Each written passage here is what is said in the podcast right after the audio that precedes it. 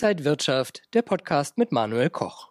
Liebe Zuschauer, wir wollen heute auf unser Geldsystem schauen. Die Inflation macht unseren Euro und auch den Dollar immer weniger wert. Wo soll das noch hinführen? Eine Rezession ist praktisch unausweichlich. Und was bedeutet das auch fürs Finanzsystem? In welche Assetklassen kann man noch investieren? Wo ist man vielleicht einigermaßen auf der sicheren Seite? Das bespreche ich heute mit dem Buchautoren und Finanzexperten Marc Friedrich von Friedrich und Partner. Marc, Schön, dass du da bist. Danke für die Einladung, Manuel. Marc, die letzten Wochen waren praktisch die Notenbanken immer in den Nachrichten, ob jetzt die FED die Leitzinsen auf 4% erhöht hat, die EZB auf 2%, die Bank of England ist im Gespräch gewesen, mit dem Pfund außerdem noch. Wohin führen uns denn diese Papierwährungen? Haben die noch bald überhaupt Wert? Ja, also Bargeld ist natürlich immer gut. Bargeld ist geprägte Freiheit, aber wir sehen gerade tatsächlich einen Paradigmenwechsel dahingehend, dass wir das Ende unseres jetzigen Geldsystems live miterleben. Wir sehen letztes Aufbäumen, verzweifeltes Aufbäumen der Notenbanken. Und es war halt immer so, in der Vergangenheit war ja ähm, dieses Geld gedeckt mit zum Beispiel Gold. Wir hatten bis 1971 den Goldstandard, da war jeder Dollar gedeckt mit, mit ähm, Gold. Und es hat dann Richard Nixon einfach so mir nichts, dir nichts, eine Nacht- und Nebelaktion ad acta gelegt und hat damit eigentlich internationale Gesetze gebrochen. Und seitdem ist dieses dieses Papiergeld nur noch gedeckt mit unserem Vertrauen. Und dieses Vertrauen wird seit Jahren, ja, seit, seit, seit 2008 eigentlich mit Füßen getreten und schändlich misshandelt. Und die Menschen verlieren ja auch das Vertrauen und natürlich auch die Kaufkraft. Wir sehen eine große Inflation, eine Entwertung dieser Papierwährungen. Zum Beispiel mit einem Beispiel nennen, ähm, wenn die Menschen freuen sich jetzt über die Zugewinne bei ihren Immobilien. Die Immobilien haben sich in den letzten zehn Jahren automatisch verdoppelt. Aber die Frage, die man sich natürlich stellen muss, ist denn die Immobilie tatsächlich mehr wert geworden? Ist die Immobilie im, im, im, in der Größe, hat sie sich verdoppelt? Ist das Grundstück größer geworden? Nein, ich muss lediglich mehr von diesen ungedeckten Papierfetzen auf den Tisch legen für die gleiche Immobilie vor zehn Jahren. Es sollte jedem klar machen, dass dieses Papiergeld einfach an Wert verloren hat. Der Dollar hat 90 Prozent an Wert verloren, der Euro genauso seit der Einführung. Also das heißt, mir wird eigentlich Kaufkraft gestohlen. Und Papiergeld, hat Voltaire mal gesagt, kehrt immer zu seinem inneren Wert zurück, nämlich null. Und dahingehend sehen wir gerade das Ende des äh, Fiat-Geldsystems, weil unser Geld wird ja aus dem Nichts ähm, kreiert, ähm, ist mit nichts hinterlegt und das ist das Problem einer, ähm, eines scheiternden Geldsystems. Ja, über Immobilien wollen wir nachher auch noch mal kurz sprechen, aber bleiben wir noch mal bei den Notenbanken. Die erhöhen die Leitzinsen immer weiter. Wie gesagt, Fett mit 4% ja. erstmal ganz vorne. Äh, hilft das wirklich, um die Inflation runterzudrücken und um das Finanzsystem zu stabilisieren?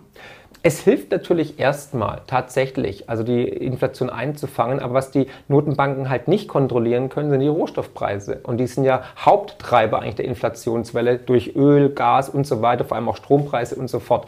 Da hat sie praktisch, sind die Hände gebunden, hat sie keine Möglichkeiten. Aber was die Notenbank machen kann, ist, die Zinsen zu erhöhen, aber eigentlich müsste sie die Zinsen weitaus höher erhöhen als die Inflationsrate und das geht nicht. Und man möchte ja ein Soft Landing generieren. Aber es wird nicht funktionieren, weil in der Vergangenheit war es immer so, dass wenn die Inflation über 4,5 Prozent steigt, wir immer ein Hard Landing hatten, also ein Crash, eine Rezession. Und das ist natürlich eine Abwärtsspirale, weil durch eine Rezession werden, Mit also werden Mitarbeiter entlassen, äh, gehen Unternehmen pleite, werden weniger Steuereinnahmen verbucht und dementsprechend die Sozialsysteme kommen ins Wanken etc. pp. Dahingehend, ähm, meiner Ansicht nach sind wir ja schon in einer Rezession, aber wird es 2023 auf jeden Fall turbulent und volatil. Soll ich also nicht mehr auf diese hier setzen oder sind die sowieso bald nicht mehr da, weil die Notenbanken digitale Währungen ja auch schon vorbereiten? Genau, also es ist ja abstrus erstmal. Ich habe in den letzten Wochen, Monaten immer gesagt, Cash ist King, was ja auch gut war. Man sieht, dass man Amazon am Tag 20 Prozent verliert und so weiter. Und obwohl wir ja 10 Prozent ähm, offizielle Inflation haben, inoffiziell ist natürlich viel, viel höher. Aber tatsächlich, die Notenbanken versuchen jetzt weltweit ähm, in einer konzentrierten Aktion ihr, ich nenne es jetzt mal despektierlich, ihr Fiat-Betrugssystem auf die digitale Ebene zu hieven. Warum? Viele Vorteile. Ähm, wir werden alle sozusagen bei der EZB mit einer elektronischen Wallet. Man könnte die ganzen Geldströme kontrollieren. Man könnte auch jeden sozusagen abstrafen, enteignen, einen Minuszins implementieren, beziehungsweise auch ein CO2-Konto verknüpfen. Das heißt, wenn ich irgendwie nur zweimal im Jahr irgendwie reise, dann muss ich das beim dritten Mal eine höhere Abgabe zahlen und so weiter. Da gibt es viele Möglichkeiten. China ist das große Vorbild, der große Bruder sozusagen im Osten. Die haben ja schon eine Art Schwundgeld sogar diskutiert bei ihrer digitalen Währung. Das bedeutet, äh, wenn man das Geld nach drei Monaten nicht ausgibt, verliert es einfach automatisch an 5 oder 10 oder 20 Prozent Wert, so wie das Wirkel, das Schwundgeldsystem Geldsystem damals in Österreich. Und das ist natürlich der Grund dafür ist, dass man die Wirtschaft ankurbeln möchte, damit praktisch die Wirtschaft oben gehalten wird. Und das ist schon sehr perfid. Aber da geht leider die Reise hin, eine Art digitale Diktatur. Die EZB bereitet ja schon länger so einen Euro vor, wo wir vielleicht so 2.000, 3.000 Euro einzahlen können, damit wir das digital auch haben. Macht man das zum einen, um nicht den Anschluss an Bitcoin zu verlieren und Co. Und als zweites alles andere vorzubereiten, dass diese digitalen Währungen dann vielleicht auch schneller kommen können. Ja gut, die digitalen Währungen werden kommen, weil unser jetziges ähm, System ist definitiv am Ende. Wir sehen, dass dieser langfristige Schuldenzyklus sich dem Ende nähert und deswegen sehen wir auch immer mehr desperate Notenbankaktionen. Wir hatten jetzt die, die stärksten Zinserhöhungen, die es jemals gab. Wir sehen, die Anleihenmärkte sind außer Rand und Band und jedes Mal, wenn wir einen Zinserhöhungszyklus hatten, ist irgendwas im System kaputt gegangen. Und wenn es dieses Mal der Bondmarket ist, ist der größte Markt, den wir haben, der ist äh, eine Trillion Dollar fast, ja. Äh, dagegen sind die Aktienmärkte wirklich ein Kindergarten. Und ähm, ja, dahingehend ähm, sehen wir halt, dass die Notenbanken sich konzentrieren, digitale Währungen, sogenannte CBDCs, also Central Bank Digital Currencies, herauszubringen, um die Kontrolle zu bewahren. Gibt es denn überhaupt eine Lösung dazu? Irgendein Geldsystem muss man ja haben. Welches könnte dann äh, effektiver sein? Meiner Ansicht nach ähm, sollten wir wieder den Wettbewerb der Währungen äh, ja, leben. Das heißt, der Bürger sollte sich frei entscheiden, was ist das beste Geld. Und ich bin mir sicher, die breite Masse da draußen würde in Zukunft eher einer ähm, ja, gedeckten Währung wieder Vertrauen fassen, wenn diese Währung kippt. Also das heißt vielleicht goldgedeckt oder rohstoffgedeckt. Und ich glaube tatsächlich, die jüngere Generation wird sich eher auf Bitcoin konzentrieren. Ich habe es im Buch ganz klar aufgezeigt. Meiner Meinung nach ist die Lösung eine deflationäre, dezentrale, limitierte und völlig unabhängige Währung wie Bitcoin. Und Bitcoin ist das demokratischste Geldsystem, das wir haben, weil du brauchst keine Notenbank, keine Politik, brauchst auch keine Bank eigentlich, um weltweit Geld zu versenden. Und da es auch noch limitiert ist, kann es nicht inflationär aufgebläht werden wie unser jetziges Fiat-Geldsystem. Wir sprechen gleich nochmal über Bitcoin. Ich will noch einmal so Gerne. zum Schluss sagen, äh, denkst du, du hast ja schon öfter das Ende vom Euro vorhergesagt, denkst du, dass das näher gerückt ist? Ja, definitiv. Also ich habe ja immer gesagt, dass der Euro scheitern wird, nicht öfters gesagt, sondern ich war einfach kontinuierlich und habe gesagt, der Euro wird scheitern, der Euro wird scheitern. Ich habe nie gesagt, er scheitert morgen, aber wir sehen ja, er hat an Kaufkraft offiziell schon über 35 Prozent verloren, wenn man die offiziellen Zahlen herannimmt. Aber wenn du die wahre Inflation ausrechnest, sind wir bei über 93 Prozent gegenüber Gold zum Beispiel. Gegenüber Bitcoin ist er eigentlich schon der Hyperinflation mit 99 Prozent Kaufkraftverlust.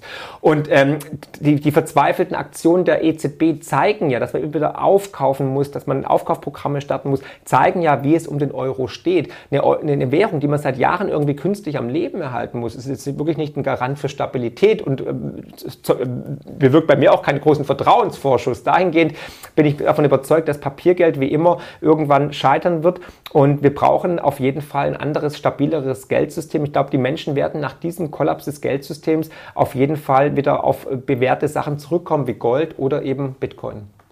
Wenn das dann soweit kommt, dass äh, die Finanzsysteme da in Schwierigkeiten geraten, was sollten Anleger tun, tun, um möglichst durch diese Krisenzeiten dann zu kommen?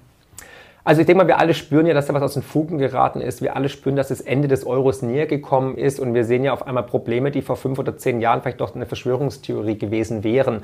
Und ich glaube tatsächlich, jetzt muss man sich breit diversifiziert aufstellen, so wie ich es ja auch in meinem letzten Bestseller ganz klar beschrieben habe. Und vieles ist eingetroffen. Man sollte tatsächlich versuchen, verschiedene Vermögensstandbeine zu implementieren, weil einige werden weniger wert werden, einige werden vielleicht besteuert werden, enteignet werden, andere werden stark steigen. Und ich glaube tatsächlich, man sollte jetzt durch die Natur und durch die Mathematik limitieren, orientierte Werte investieren. Das heißt, alles, was wir zum Beispiel für die Digitalisierung brauchen, für die erneuerbaren Energien, für die grüne Transformation wie Kobalt, Kupfer, Nickel, aber auch fossile Energieträger, weil ohne fossile Energieträger können wir das gar nicht alles leisten. Also Kohle, Gas, Uran, also Uran ist nicht fossil, aber ähm, ähm, Öl und so weiter. In das würde ich jetzt langfristig rein skalieren, rein äh, investieren, aber genauso auch Bitcoin, eine Goldmünze, Silber und so weiter. Alles, was limitiert ist, wird in Fiat-Geld in den nächsten Jahren meiner Ansicht nach stark an, an Wert hinzugewinnen.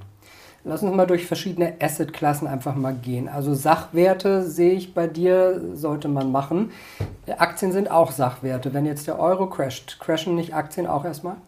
Also wenn du in die Vergangenheit schaust, war es halt immer so, wenn Währungen umkippen, dass die Aktienmärkte sich eigentlich de facto gut gehalten haben, beziehungsweise klar auch verloren haben, aber dann sie auch wieder schnell erholt haben. Und ich glaube tatsächlich, dass die Aktien auch ein wichtiger Bestandteil in jedem Portfolio sind. Und vor allem im Bereich Rohstoffe und so weiter. Das heißt, die werden erstmal in die Bredouille kommen, die werden Mitleidenschaft gezogen, aber ich habe immerhin noch ein Unternehmen, das vielleicht Patente hat. Ich bin beteiligt an, dem, an den Immobilien, an den Ideen, an den Innovationen und die Welt wird nicht untergehen, um Gottes Willen. Die Welt hat schon zu viele Krisen ähm, äh, überlebt. Und ich habe ja mein letztes Buch die größte Chance aller Zeiten genannt. Und gerade in Krisensituationen kann man große Möglichkeiten finden, große Chancen finden. Und da wird auch praktisch Vermögen auf Generationen geschaffen. Und wer jetzt die richtigen Entscheidungen trifft, auch Investments äh, tätigt, die jetzt vielleicht ähm, in Zukunft eher lukrativ sind, antizyklisch sind, wird meiner Ansicht nach Vermögen auf Generationen schaffen.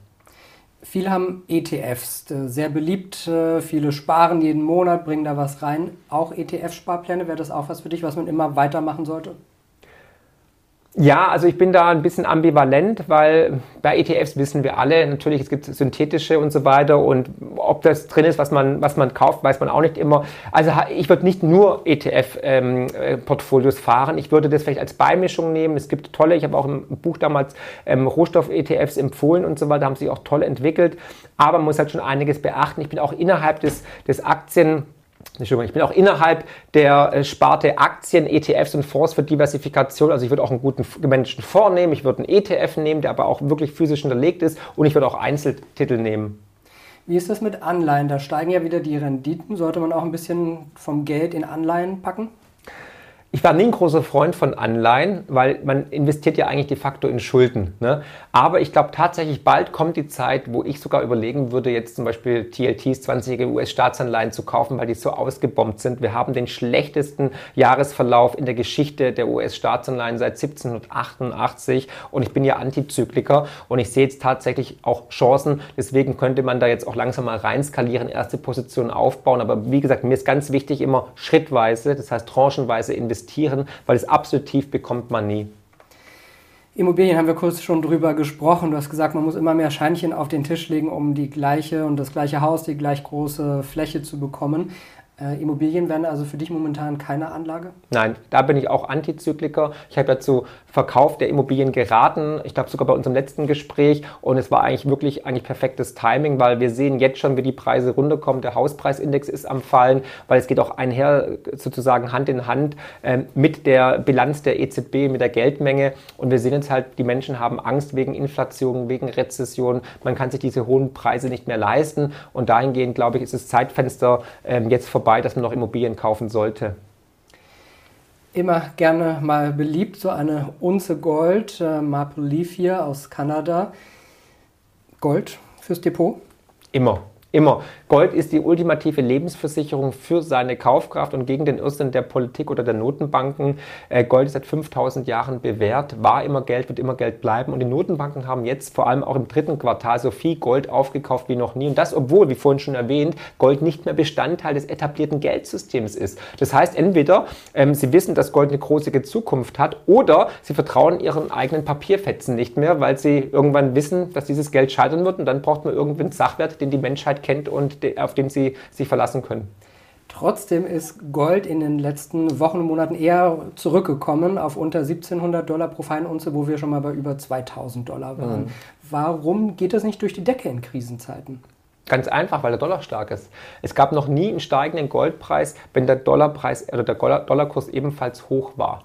Und dahingehend wirst du niemals steigende Goldpreise sehen, wenn der Dollar stark ist. Und der Dollar ist gerade stark, da muss man warten auf eine schwächere ähm, Phase und die wird kommen. Also wie gesagt, alle äh, Finanzmarktblasen platzen irgendwann und der Dollar wird auch mal irgendwann wieder in die Knie gehen, auch gegenüber dann Bitcoin oder dann eben Gold. Wie sieht es mit Silber aus? Auch da stagniert der Preis praktisch schon lange. Genau, also Silber stagniert tatsächlich. Eine wichtige Änderung hatten wir jetzt auch dieses Jahr, dass die Differenzbesteuerung in Deutschland abgeschafft wurde. Deswegen ist Silber für den Privatanleger physisch nicht mehr so attraktiv. Da sollte man eher dann vielleicht tatsächlich über ähm, ja, äh, physisch hinterlegte ETFs gehen oder über Fonds gehen und so weiter oder über Minenaktien, die im Silberbereich tätig sind. Aber Silber ist meiner Ansicht nach hat eine großartige Zukunft, weil ohne Silber wirst du keine Solarenergie sehen. Ohne Silber ähm, wird es keine Produkte geben. In, in, bei Weißwaren, im Tesla ist viel Silber drin etc., auch im iPhone. Und dahingehend glaube ich, dass Silber als Industriemetall eine großartige Zukunft haben wird, wenn wir tatsächlich diese grüne Transformation vorantreiben und wenn wir weiterhin uns digitalisieren. Du hast vorhin Rohstoffe genannt als interessantes Investmentthema, aber wie soll ich denn jetzt als Anleger in Öl zum Beispiel investieren? Ja, am besten natürlich entweder im Tank oder ähm, über ETFs oder natürlich über Einzelaktien, die es gibt und die zahlen auch in der Zwischenzeit wirklich attraktive Dividenden von weit über der Inflationsrate. Sind äh, Waffenlieferanten, Waffenproduktionen für dich auch nachhaltige Investments? nee, auf gar keinen Fall. Ich will morgens noch einen Spiegel schauen können. Ich würde niemals in, zum Beispiel in Diktaturen investieren, wie jetzt China, aber ich würde auch niemals in Waffen investieren, weil ähm, da kann ich einfach mit, meinem, mit, meinem mit meinen ethischen Einstellungen und moralischen äh, Einstellungen nicht irgendwie übereinstimmen und in den Spiegel schauen. Deswegen würde ich davon die Finger lassen. Das muss jeder für sich selbst entscheiden, aber nee. Als wir das letzte Mal gesprochen haben, ist schon über ein halbes Jahr her. Da war der Bitcoin noch bei über 30.000. Jetzt mittlerweile sind wir so bei knapp 20.000 Dollar pro Bitcoin. Ähm, der Bitcoin hat sich ja nicht als Inflationsschutz mhm. bewährt. Und ähm, es ist immer noch die Frage, geht es nochmal weiter runter oder nicht? Sind wir in einem Bitcoin-Winter, in einem Krypto-Winter? Auf jeden Fall, Manuel. Ist das eine Eiszeit? Ja, ja, also auf jeden Fall, Winter ist hier. Winter ist nicht nur coming, sondern ist schon lange hier. Wir haben über 70 Prozent vom Hoch verloren. Ich gehe nach wie vor davon aus, dass wir noch tiefere Kurse sehen, weil auch bei den Aktienmärkten, also wenn ich mir den Volatilitätsindex anschaue, wir hatten noch keine Kapitulationsphase und wir brauchen das einfach. Wir brauchen so ein, so ein, so ein ja, Szenario oder so ein, so ein Tag, wo alle völlig desperat sind, alles verkaufen und sagen, so jetzt geht die Welt unter und dann muss man antizyklisch einsteigen. Und das hat auch bei Bitcoin noch nicht wirklich stattgefunden. Deswegen halte ich nach wie vor die Füße still, warte mit den Nachkäufen und denke mal, wir können nochmal Richtung vielleicht 15, sogar 12.000 Euro runterfallen. Dann sollte man tatsächlich ähm, Bargeld umtauschen gegen Bitcoin. Kann denn Bitcoin wieder diese alten Höchststände erreichen, wieder zu 70.000 und noch höher gehen? Ja, davon gehe ich aus tatsächlich, weil wenn du in die Vergangenheit von Bitcoin schaust, in den letzten 13 Jahren, 14 Jahren der Zwischenzeit, waren diese Bärenmärkte ja auch immer ein guter Bestandteil äh, der Tradition eigentlich. Es war eigentlich, gehört zum guten Ton. Es, erst geht es rapide nach oben und dann geht es rasant nach unten. Und es, ist, es macht ja auch den Unterschied, dass es keine Tulpenblasenmanie ist, weil Bitcoin schon fünf, sechs große Crashs hatte mit über 90 Prozent teilweise. Und jetzt mit knapp, glaube ich, 76 Prozent sind wir eigentlich relativ, relativ human noch. Und dahingehend bin ich davon überzeugt, dass Bitcoin, da halte ich an meiner Prognose fest, sechsstellig wird. Das heißt, noch momentan noch nicht reingehen, aber Bitcoin im Auge behalten und bei noch niedrigeren Kursen reingehen. Genau, also wenn man noch gar kein Bitcoin hat, dann sollte man auf jeden Fall die erste Tranche jetzt setzen und dann zwischen 10.000 und 20.000 Euro rein skalieren, so wie man das für sich verantworten kann bezüglich seinem Portfolio.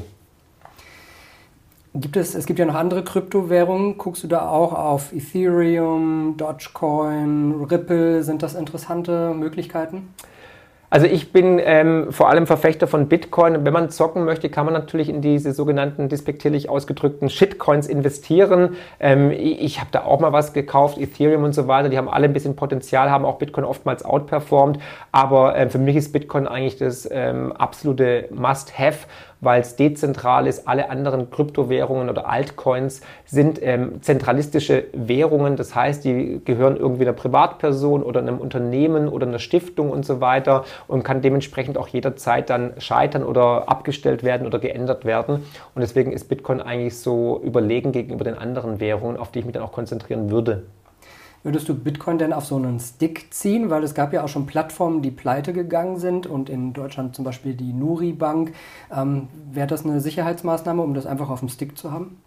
Absolut. Also das heißt ja immer so schön, ähm, not, your, not your key, not your coins. Ja, also äh, man muss die definitiv in der Eigenverwahrung haben, weil ähm, es ist wie mit dem Geld auf dem Konto. Geld auf dem Konto gehört nicht mir. Und wenn die Bank umkippt, ist die Kohle futsch. Ja, noch haben wir die Einlagensicherung mit 100.000 Euro, aber wie die stabil ist, weiß man auch nicht. Ja, und wie viele Banken die jetzt auch wirklich ähm, auffangen kann. Aber genau das Gleiche bei Bitcoin. Wenn, wenn jetzt eine Bitcoin-Börse pleite geht, dann sind die Coins weg, weil Eigentümer ist die Bank bzw. die Bitcoin-Börse. Deswegen ist es essentiell tatsächlich, diese Bitcoin dann auf so einen Stick, gibt es verschiedene Anbieter, rüberzuziehen und dann auch in der eigenen Verwahrung zu haben. Was ist so mit alternativen Investments? Ich sag mal, eine schicke Uhr, eine seltene Damenhandtasche, ein interessantes Kunstwerk. Schaust du auch auf solche Dinge? Ja, also bei mir in der Honorarberatung haben wir insgesamt 53 verschiedene Vermögensstandbeine und zwar vom schottischen Whisky bis über den Wald, Diamanten, Edelmetalle, Aktien, aber auch tatsächlich über Kunst, Plastiken, Fotografien, Uhren und so weiter. Und die haben wir alle auf der Investmentampel. Dann sehen wir halt gerade, wo ist grün und wo ist rot. Und ähm, also momentan Uhren sind leider schon wieder ähm, über den Peak hinaus. Also die empfehlen wir schon lange nicht mehr. Also Rolex genauso hat Riesenprobleme momentan und genauso Kunst. Das heißt, diese äh, exotischeren Investments funktionieren vor allem, wenn das Geld locker sitzt, wenn die Notenbanken aufs Gaspedal drücken. momentan drücken sie halt auf die Bremse und dementsprechend sehen wir da auch schon sinkende Notierungen. Und man muss sich vielleicht auch gerade im Kunstmarkt besonders gut auskennen, um da vielleicht was einzukaufen. Ja, auch, aber es gibt natürlich auch Experten, auf die man sich ähm, verlassen kann, auf die man zurückgreifen kann. Man muss jetzt nicht unbedingt, ähm, wenn man Whisky kauft, äh, Alkoholiker sein, ja, sondern dann kann man auch äh, Literatur heranziehen. Ich habe auch ein riesen Kapitel über Whisky geschrieben, beziehungsweise gibt es Informationen im Internet und so weiter. Und ähm, dahingehend kann man dann auch schön diversifizieren. Ich will mit dir auch noch mal kurz einen politischen Ausblick wagen. Und hier haben wir einen Herrn, der sich wieder anschickt, nochmal zu kandidieren für die US-Präsidentschaft. Aber er ist nur so ein Beispiel für mich. Äh, wir sehen China, wir haben den Russland-Ukraine-Krieg, mhm. wir haben Donald Trump, der vielleicht wieder zurückkommt. Äh, hat sich die Gesellschaft verändert?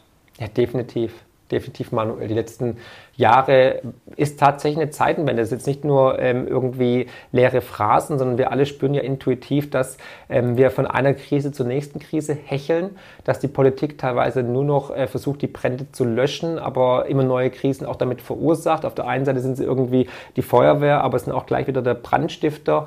Ähm, mit vielen Menschen, mit denen ich spreche, die sagen auch, sie haben das Gefühl, dass wir hier jetzt eine neue Zeitrechnung erleben und dem ist tatsächlich so. Das sind ja diese Zyklen, die ich auch immer wieder beschreibe und äh, erwähne. Wenn halt alle 70, 80 Jahre dieser lange Schuldenzyklus ähm, beendet wird und ein neues Geldsystem entsteht, geht es meistens einher mit Verwerfungen. Also es kann soziale Unruhen bedeuten oder sogar Krieg. Und das sehen wir halt gerade. Pax Amerikaner wird in Frage gestellt von vielen Nationen, egal ob Saudi-Arabien, Brasilien, Türkei oder auch China. Und äh, keiner möchte möchte freiwillig dieses Privileg der Geldschöpfung und der Weltreservewährung abgeben, weil damit kann man natürlich weltweit dann sich verschulden und Kriege finanzieren etc. Aber wie dem auch sei, tatsächlich ist es so, dass vor allem jetzt auch in den letzten zwei Jahren durch die Corona-Krise natürlich wir eine Spaltung in der Gesellschaft gesehen haben, die teilweise irreparabel ist. Wir reden nicht mehr miteinander, wir leben nicht mehr miteinander, wir leben nur noch gegeneinander und das wird leider nicht gut enden, meiner Ansicht nach. Das heißt, wenn tendenziell immer mehr Krisen auf uns zukommen, muss man sich einfach auch mehr Gedanken um seine Finanzen und um sein, sein Geld machen. Äh, mehr denn je. Also die Zeit des äh, passiven Investierens ist definitiv vorbei. Das geht nicht mehr, dass man einfach sagt, komm, ich mache einen Sparplan auf ein MSCI, breit gestreut und jedes Jahr habe ich 7,6% Rendite. Äh, jetzt geht es tatsächlich um Investment Pickings. Also was muss ich wann kaufen, um Timing. Und wer sich jetzt nicht um sein Geld kümmert, wird leider sehr viel Geld verlieren. Marc, danke, dass du heute da warst. Marc Friedrich, Bestsellerautor und Finanzexperte. Friedrich-partner.de ist die Webseite, wer da mehr Infos möchte. Danke, dass du da warst und danke für ihr und euer Interesse, liebe Zuschauer. Bis zum nächsten Mal. Alles Gute. Und wenn euch diese Sendung gefallen hat, dann abonniert gerne den Podcast von Inside Wirtschaft und gebt uns ein Like.